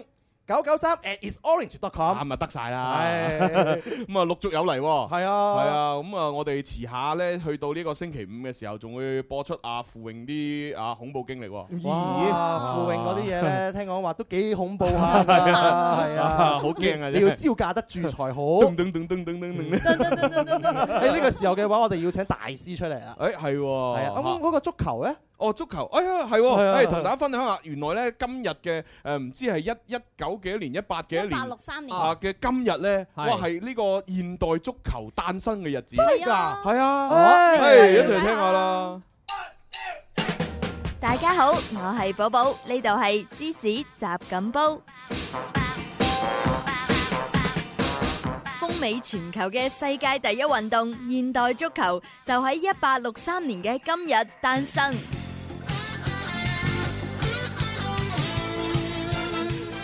其實從古至今，世界各地都有好多類似足球嘅運動，好似啦喺中國嘅古代，足球就叫做蹴鞠；喺希臘羅馬就叫做哈巴斯托姆；喺歐美就叫足球。呢一種運動一直以嚟呢都好受大家嘅歡迎嘅，但係每個地方都有自己唔同嘅玩法，冇一個統一嘅規定。英國嘅劍橋大學一直咧都喺度嘗試創立一部有關足球比賽嘅規則。雖然一開始未受到公眾嘅認可，但係統一規則已經成為大家嘅共識啦。就喺一八六三年嘅十月二十六號呢一日，嚟自十一個倫敦俱樂部同學院嘅代表喺倫敦皇后大街共濟會酒館召開咗會議。喺呢個會議上面，佢哋制定咗規則，並且創立咗權威嘅足球組織。呢一日被世界公認為現代足球嘅誕生。喺呢個會議上面，關於規則嘅爭論真係十分激烈啊！以金貝爾為代表嘅少數人呢，就堅持手腳並用，覺得手同埋腳都可以掂過足球。但係最終嘅表決結果係十三比四，即係話現代足球運動唔允許用手嘅規定通過咗。都係因為咁啊，金貝爾呢班人就好嬲咁離開咗會場，之後自己就成立咗英式橄欖球聯合會。換言之，佢哋係成立咗一個可以用手比賽嘅足球，又稱英式足球。喺呢一次共濟會酒館嘅會議上面，仲成立咗英格蘭足總，並且以文字嘅形式記載咗世界上第一部統一嘅足球運動規則。後來規則仲越嚟越細化，正規嘅足球比賽都得到大力嘅推廣。如今足球已經變成咗風靡全球嘅世界第一運動。喂，咁啊，原來咧呢個足球咧，佢誒即係有分嘅喎，嚇，嗯即係橄欖球原來都係來來源於呢個足球。原來係一開始嘅時候希望足球可以用手，係啊係啊後係來啊投票話唔俾用手，係啊跟住整個分支出嚟。係啊係啊哎，OK 喎即好似南拳北腿咁樣整咗個分 支。所以我自己踢咁多年波，我都唔知呢啲哦喎，都學到嘢㗎。係咯呢個係咯係啦，咁啊多謝晒芝士就咁煲啦，係多謝晒係咁啊，跟住落嚟咧，唉，我哋等咗好耐嘅蘇係啊蘇敬老師要出場噶啦喎，望穿秋水啊，係八啊，族出場啊真係好唔捨得。第一季嘅最後一期 係啊，最後一期咁樣嚇點辦呢啊真係咁啊，希望仲有第二、第三季啊。係啊係啊不久嘅將來好，馬上快活明正堂。坐北向南係旺桃花，點解一定要向西？呢個問題問得好，我哋有請師傅幫你睇睇。膽大心細知書識禮，外母準備要見女婿，新居入伙生翻個仔，咁又要企邊個方位？所有問題幫你解答，幫你諗辦法。快活，我要快活，我哋係快活明正堂。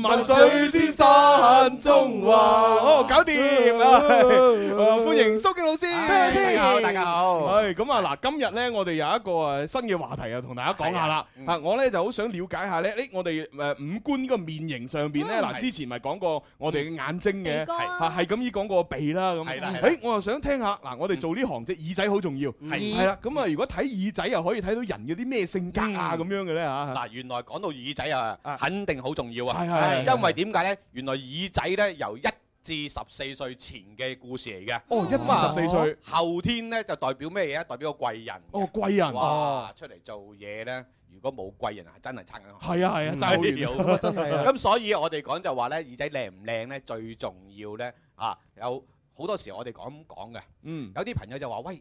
係咪有金形耳啊、木形耳啊，又話水形耳啊，又話嗯土形耳？咁啊，如果啲朋友咧學呢啲耳咧就冇用嘅。哦係嚇喺我哋咁樣樣學咧有用嘅。哦因為你分唔到，好難分。好難分唉，究竟又仲要配個頭係咩頭型咧？咁你咪玩殘你係咪？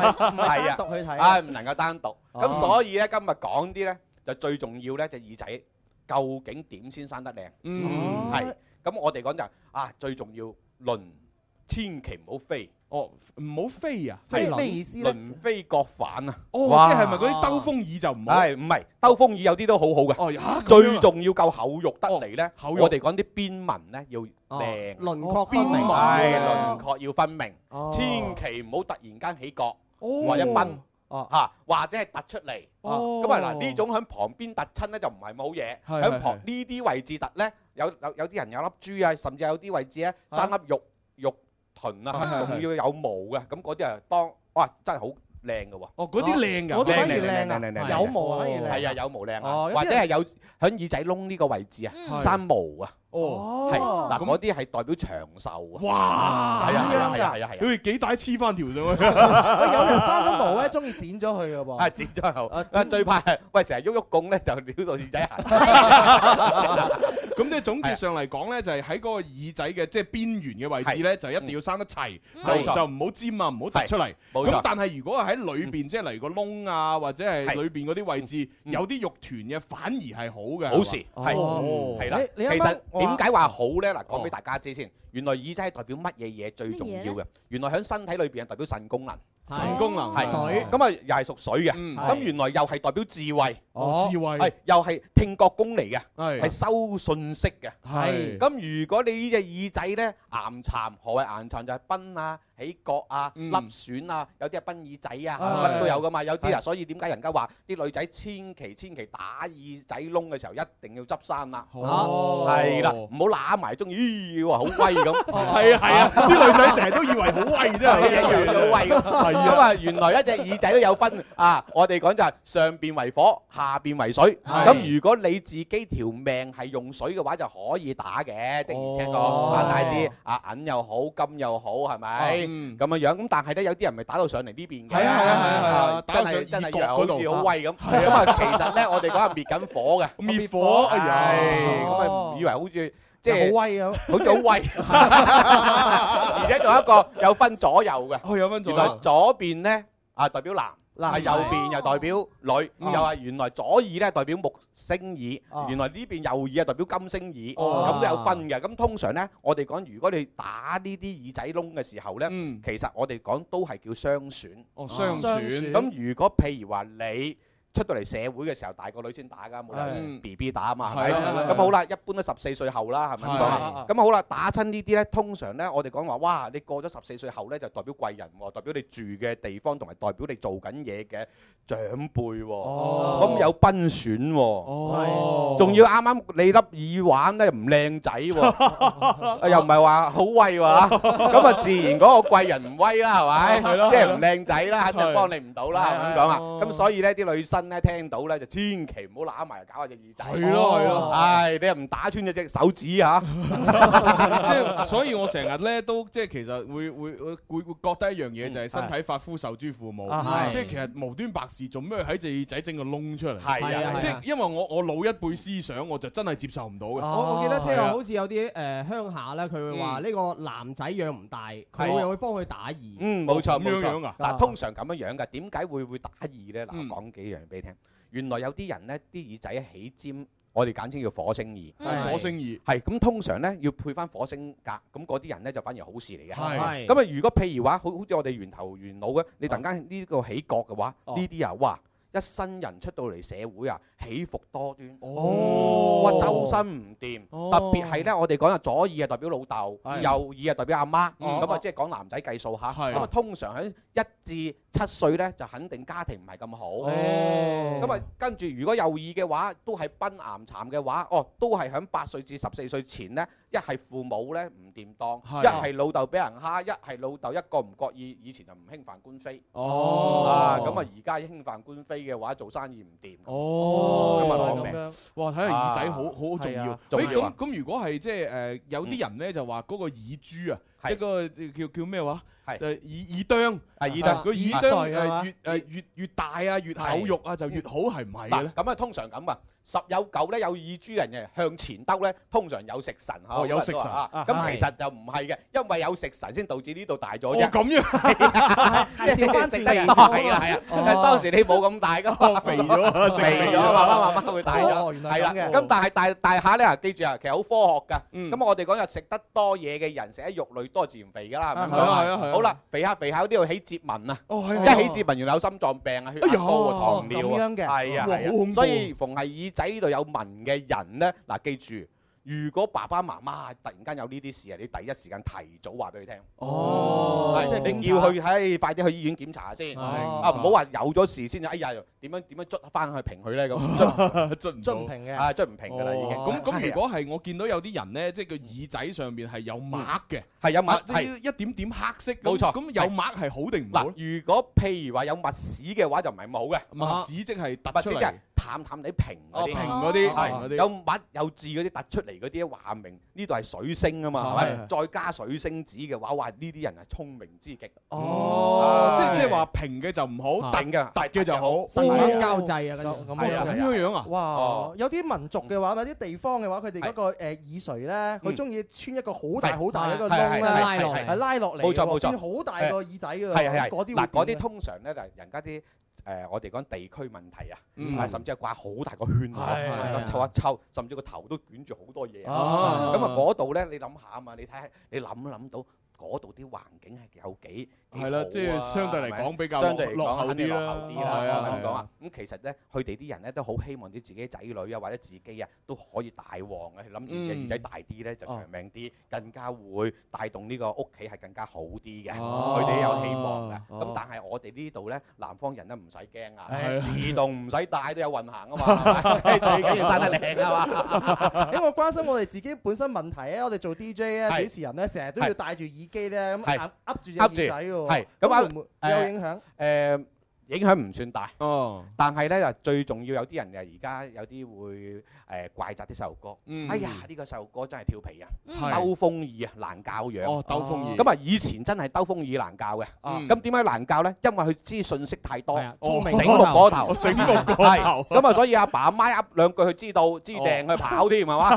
咁而家今時今日如果貼耳嗰啲人本來係孝順嘛，以前講係咪？係係係咁好啦，今時今日咧如果貼耳嗰啲叫做鈍啲。哦啊老實講，哎呀，唔怪得知我以 前咁鈍啦，我隻耳仔好貼咁所以今時今日兜風耳嘅，你望下有啲特別係揾錢好叻嘅名人。哦哇！好勁嘅人，你得閒留意下佢哋啲耳係點樣樣。哇係都幾特殊㗎，犀利喎呢啲嘢成日有人話咧，耳仔越大咧就越長越命長壽。啦咁唔係㗎，好似阿羅文嗰隻耳仔夠大啦，點解咁快行㗎？啊佢話唔幫我哋玩啊係嘛？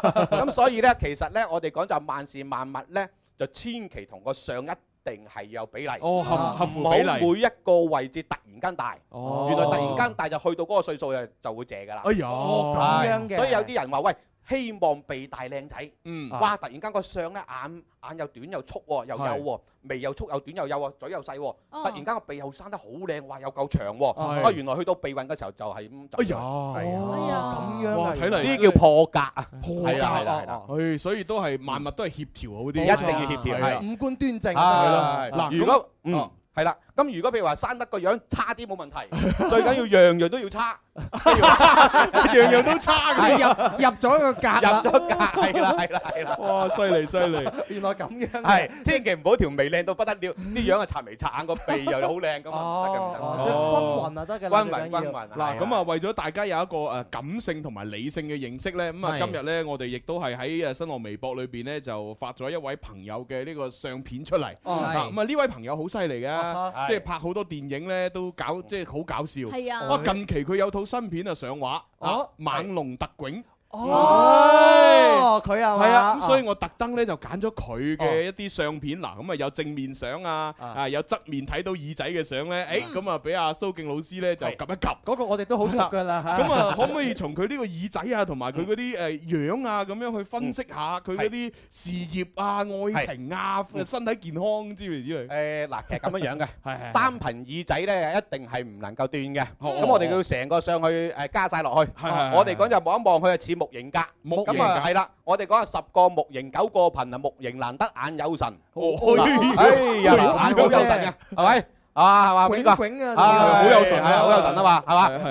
嗱，再嚟一旦有神嘅話咧，我哋講眉一開咧，啊，加上咧，你睇下口咧，哇，好正啊嗱，口好正牙齒齊啊啊，啊，雖然個鼻向下少少嚟，雖然係孤寒 啲啫，孤孤寒啲，孤寒啲啊！ 但係咧，隻耳仔都係生得好靚嘅，因為嗱，呢啲係冇崩冇缺嘅，係咯係係嘛，咯石依耳咁係咪？嗱，啊好靚啊，係嘛嗯嗯嗯？啊，我哋講下輪廓好分明，係嗱輪廓分明通常輪廓分明嘅人咧，出到嚟社會，只要你嘅人認真態度好，實實在在，咁自然有好多貴人㗎啦。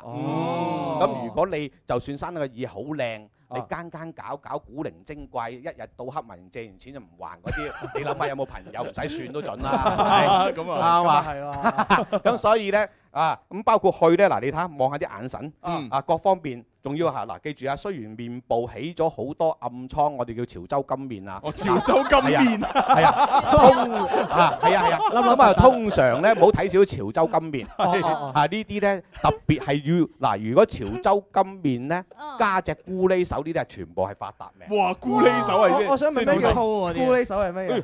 又粗又硬啊，又粗又硬起子啊，哎呀，早早知我又揾揾下佢有冇手嗰啲相啦。 係係咯係咯係咯哎呀，係啊係啊，千祈唔好睇少啊！特別啊，仲要係啊，你如果行個街。見到佢粗粗魯魯、矮矮地，跟住咧個面咧起伏嘅，係跟啊住隻手又哇好似一撞埋嚟，你啲手都痛埋嗰啲㗎嚇。哇跟住好啦，仲要着條咩四季褲嗰啲，踢對拖 鞋，哇！季褲你千祈唔好打佢。哦，呢啲人啊，哇！好揾到食嘅。佢一個電話你可能唔見 到你。哇咁樣樣嘅。喂，點樣可以喂從一咁個真係真係暴龍哥？係 啊，暴龍哥喎，好咪勁所以咪有格啊？係啊咁點樣喺個耳仔嗰度睇得出誒個一個人嘅姻緣都睇唔睇到誒㗎？睇到㗎，哦原來咧。因為點解會可以睇到呢？耳仔同我哋呢個監門位好接近啊！嗯因為呢，話明呢，睇一個人嘅感情呢，最重要係喺隻眼尾呢啲位置，哦係啦，簡稱叫監門，監門又叫雲睛啊，我哋唔識嗰啲係啊係啊，啊雲睛係啊啊，叫雲睛啊，即係太陽穴咁好啦，嗰咁啊原來呢啲耳仔呢，所以人家話點解話耳仔高過眉呢？就聰明。哦咁其實一句講就係執生啫，哦知定啫係咪？聰明呢個意思係咪？嗯咁好啦，原來高過嘅話，即是話唔使俾呢條紋去破去咁解啫嘛，高過眉就係咪咁講啊？嗯好啦，咁既然係咁樣樣嘅話咧，呢啲人咧十有九咧，如果係男生嘅話，自動女仔啊。送上上懷抱，哇啊，仲舒服過乜嘢係咪？咁咁啊啊咁如果嗱女生咧就唔使講嘢啦，肯定大把啦係咪？哇咁所以嗱，好似呢啲你雖然望落去驟眼望落去好似好普通個樣，係嗱咯記住係啊咯，好普通啊起輪起角啊，各方面嘅嘢咧啊，好好扎實㗎，係唔浮㗎。喂，啊同同埋咧，佢我我硬係覺得咧，呢個阿暴阿暴龍哥佢對眼係咪即係比例上嚟講係咪算係太細粒誒咧？隻嗱眼相對嚟講細唔怕嘅，哦我細唔哋成日都怕嘅講哦，最緊要有神。哦，有神有神話明十個木型九個都係貧喎，聽 清楚。哦，但係佢又唔木笨㗎喎。型難得眼有神喎，或者出一個嘅啫喎，十個之中。哇！喂，咁 睇嚟啊，暴龍哥真係好 嘢，不得了 啊！真命天子啊！係，咁你想佢唔發，你咪叫佢唔好啊咁有眼神啦，叫佢夜晚蒲多啲係啊嘛？ 咦咦，咁啊，跟住落嚟，我相信佢嗰度片都幾收 得。係啊，一定係一定係。啊 祝佢票房大賣。係啊係啊係咯一定係咯係咯好啦，咁啊，多多謝晒啊阿蘇敬老師對誒暴龍哥嘅分析。冇錯，係啦。啊，分析完之後，我哋都好開心。係啦，係啊，係啊，咁啊，因為咧，我哋又有啲誒聽眾嘅問題咧，要開始解答，係啊因為你就要揸緊時間啊嘛，下星期又有啲新嘢，係啊我哋要期待第二季嘅快活名正堂啊，冇錯冇錯冇錯 好啦，嗱，首先呢一位叫做第五類人生阿 V 女仔哎，女仔嚟係啦嘅，佢就話啦，前幾年呢，我買咗間屋係二手樓嚟嘅，而家個天花板靠牆嗰個位置已經開始脱落啦。我老公呢就覺得好麻煩，唔想整係，我就想問下蘇敬老師，要唔要即刻揾人油翻佢比較好呢？ 係即刻啊！哦要即刻都唔使問我啊，係啊快快脆脆。哦，如果唔係咧，譬如話李先生話懶啲，話唔使整住都冇問題，嗯睇下幾時窮咁解啫。哦，佢會窮添啊，係啊係嗯啊，嗯嗱呢個朋友咧就叫做落花流水一九七四，佢就話啦：我住嘅地方咧喺呢個頂樓嘅七樓，啊咁啊住咗廿年㗎啦。係咁啊從以前開始咧，客廳嘅天花板嘅兩邊咧一直都係假天花。嗯假天花咁裏邊咧仲有光管嘅。光管嗯咁而家咧我想拆咗佢，咁啊好唔好咧？誒係冇問題喎，反而哦嗱呢一個係冇問題㗎。拆咗佢之中咧，就記到實話明天花咧，代表長輩同你嘅事業同你客戶嗯係啊。咁啊，所以咧，如果做天花嘅朋友咧，譬如話你假天花又好，唔天花又好，睇視乎個高度同埋光暗。比例。咁、嗯如果譬如話夠高度同埋比例適中嘅話，其實咧我成日都好中意人家咧係隔單線條少少嘅。哦單線條係單線條。誒，實際有一句講唔使整天花啦，哦因為而家兩米八到三米二，你整埋咁多，你你做咩好矮啊？係咪咁講 啊？係咪啱嘛？都唔得啦係啦係啦係啦，咁誒呢樣一樣個。紫妮女仔佢就話啦：嗯一家人你哋好啊，我係一九八零年出世嘅，係農曆嘅八月初四晚上。我想蘇敬老師幫我睇下今年嘅運程、愛情運點樣。嗯，好愛情嘅好係嘅，啊嗱咁噶，你咧就係戊子日嚟噶嚇，本身坐財噶，咁啊你自己咧嗱，記住啊，一生人咧喺感情道路裏邊都要注意少少，因為嗯因為佢好得意噶，呢個女仔唔係唔端莊噶，哦係可以噶，哦語言都可以嘅，幾識係幾識氹人噶，嗯啊講嘢幾甜噶，但係有一樣嘢唔好嘅就係咩嘢咧？啊因為佢識嘅男仔唔會長久啊，哦係咁啊特別係行到今年係羊年啦，嗯佢本身係戊子日嘅話，啱啱喐動個夫妻宮啊，咁所以咧記住唔好因為自己姊妹或者朋友聽講啲唔三唔四嘅嘢，導致到自己喺感情道路裏邊咧出錯，甚至使錢多啊今年。哦啊嗯係啊嗯有時啲閨蜜係咁嗯嘅，即係係啊係啊唔好信多有時你你啊男朋友啊點點點肯定係係乜啊乜乜咧？我覺得係啦係啦係啦係啦係啦，誒好鬼死白嘅真係係啊，有時有啲人好得意㗎，又唔係去自己，你點知人家嗰個係點啊係啊係啊，真係又係一家唔知一家事㗎嘛。蘇啊敬老師，大家都 係男人明啦。係啊，一係就話喂，我嗰日啊搭地鐵嗰時啊，見到你嗰個啊，點樣同第二個女仔點點點啊，個女仔拉咗埋去啊！係啊，嗱，我影到相啊，嗱，呢個背影嚟㗎，嗱，係咪你啊？係咪你嗰個啊？ Hugo 嚟喎。 嗱呢個 friend 叫做天道酬勤，佢就話啦係：我想問下蘇敬老師，我有個仔仔咁啊，係一三年嘅正月二十六號咁啊，一嗯點左右出世嘅，係咁啊嗯生咗個名，同埋生咗個仔個唔係名即係佢叫改做。改個名叫做廖闖闖坤坤，係咁啊，對佢嘅性格有咩影響呢？嗯佢而家好嗱惡哦，係咁咁樣樣㗎啦。誒，我睇過你仔仔個八字啦，因為你仔仔個八字咧就係點樣樣咧？出世嗰日係壬申日嚟嘅，成個八字裏邊係水木兩旺啊。係原來木旺嘅人咧易嬲易冇事嘅。哦咁樣嘅牛精起上嚟咧，我哋講面都會青㗎。哇係咁，所以咧呢呢啲呢啲命咧，相對嚟講建議你屋企人咧啊就真係嚴啲啦。哦嚴啊啲。咁啊，同個名咧有冇關係咧？就一定有關係。咁我哋講就話咧，呢個名咧相對嚟講咧，就嗰個中間嘅字咧就唔係咁啱嘅嚇，哦係啦。廠字咁啊，尾後嗰個字都係唔啱嘅。咁所以咧，我哋講就話你最好啊，重新去誒改過，甚至呢啲筆畫唔好咁多。哦，因為呢個細路哥咧，其實大下嘅時候咧，因為木主數啊，係啊口水多過茶㗎啦。啊咁啊真係幫你會講數嘅，咁啊所以咧，我哋講咗，而且呢個細路哥咧個八字咧唔見火乜滯啊，哦得點啊，咁所以咧原來八字裏邊冇火嘅人咧，通常學細個讀書嘅時候咧就弱少少哦啊，人聰明啫，唔等於佢認真學嘢嚇。咁不如就叫做廖火咁啦， 咁樣又簡單過筆畫，三個火字啊！我覺得嗯 簡單，因為佢細個比較曳係啊咧，長大肯定俾老師罰抄名。係啊係啊不過話太多，佢會抄到懵。係啊係啊係啊，就叫廖火啦。唔係嗱，呢個我講講笑嘅咋嚇，嗱唔好聽我意 見啊，揾翻啲專業人士啊。嗯嗱，呢個叫言行嘅朋友就話啦， 我係八九年嘅正月十三早上啊，呢個時間出世嘅。嗯咁啊，想請問下蘇敬老師，我今年嘅感情嘅運係點樣啊嗯？屋企人啊催我結婚，但我仲係未有女朋友啊。嗯今年可唔可以揾到呢？ 嗱咁樣樣噶。我睇佢八字咧，又係誒生喺正月㗎，嗯咁啊佢係己酉日啦，咁啊呢個八字咧就點解唔見水嘅？水就代表佢老婆啊、女朋友，嗯咁啊呢條命咧唔急得嚇，哦唔急得，唔急係同女仔冇緣啊！哎呀，好咁慘啊！啊真係就最好啊最好啊點樣樣咧，就遲少少啊嗯啊啊，因為呢啲命咧好得意㗎，喺八字裏邊咧就因為木旺嘅男仔一旦見到水咧，就多多水都蝕晒喺個木嗰度，即係哎木啊代表佢長輩，咁即係好多時候咧啲長輩咧真係唔好參加太多意見，除非話咧佢每識親啲女仔都係好調皮嗰啲誒壞嗰啲，肯定要管下佢啦。係如果譬如話哇，係一定話要旺夫，又話要做得就唔好參加意見。哦你又唔識睇相，你點知佢旺唔旺啊？係咪啱嘛？啊何為旺咧？最弊你真中意嗰個人偏偏黑夫㗎，啊咁所以你自己睇住啲啦，好嘛？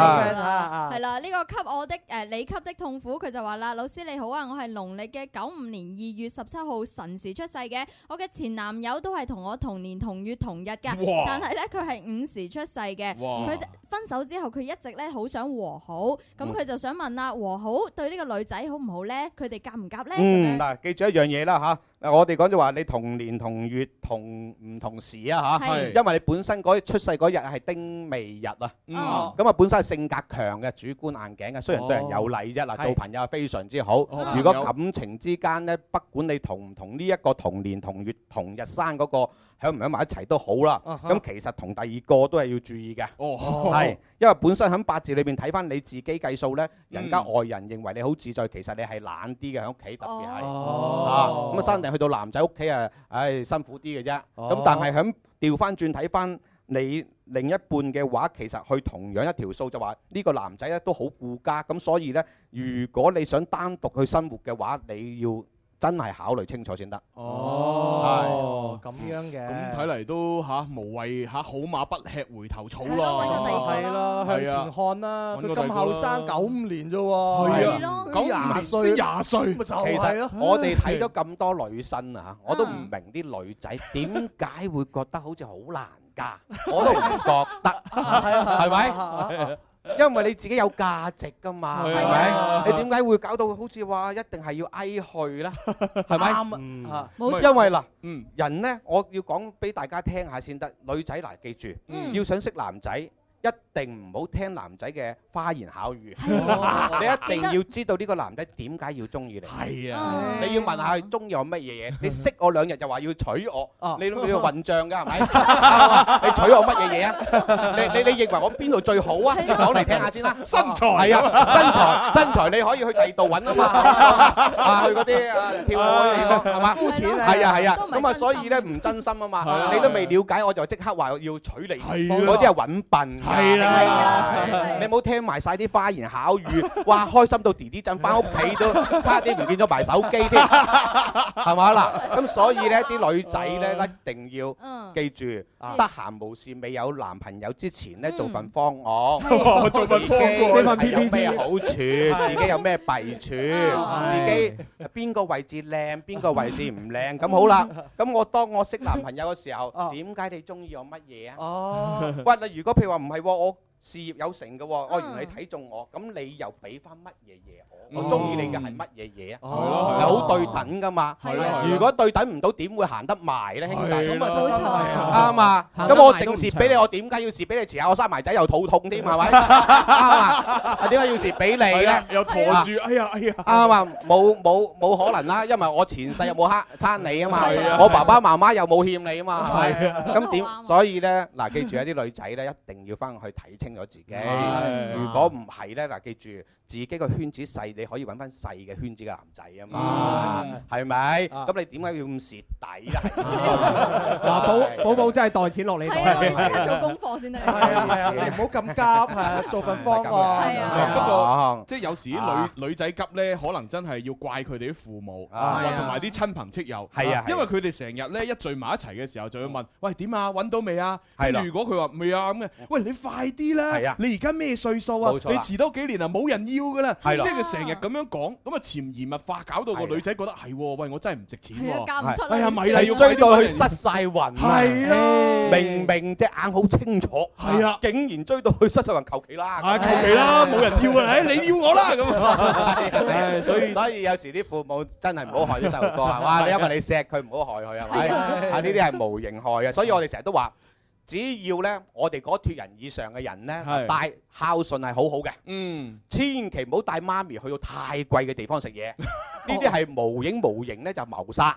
哦咁咁點解咧？我哋對上嗰脱人啲老豆老母咧就好孤寒嘅，唔捨得太過貴哦係啊係嘅。冇錯你冇錯你點咁靚嘅菜咧？佢成日都話唔好味嘅，啊肯定唔好味啦，錢啊嘛。係兄弟佢心痛啊係咪心痛啊係啦，咁你擺明你帶親去嗰次，每一次都係謀殺。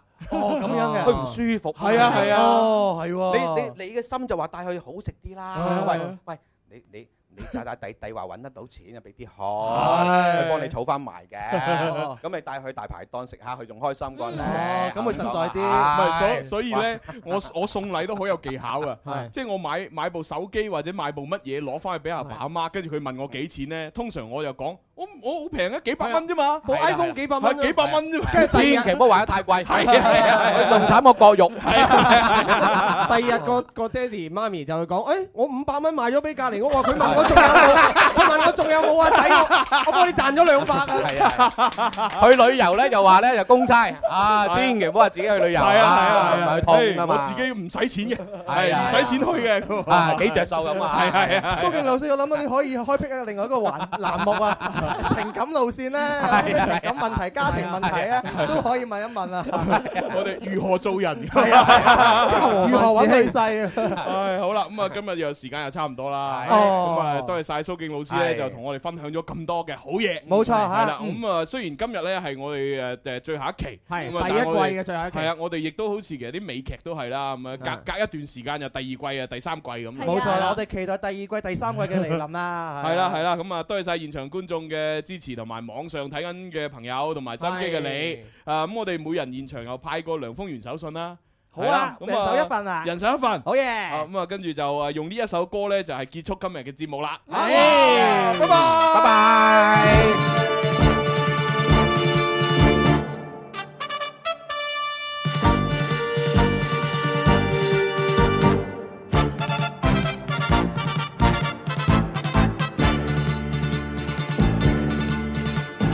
萬水千山中環，喜巨風急雨花。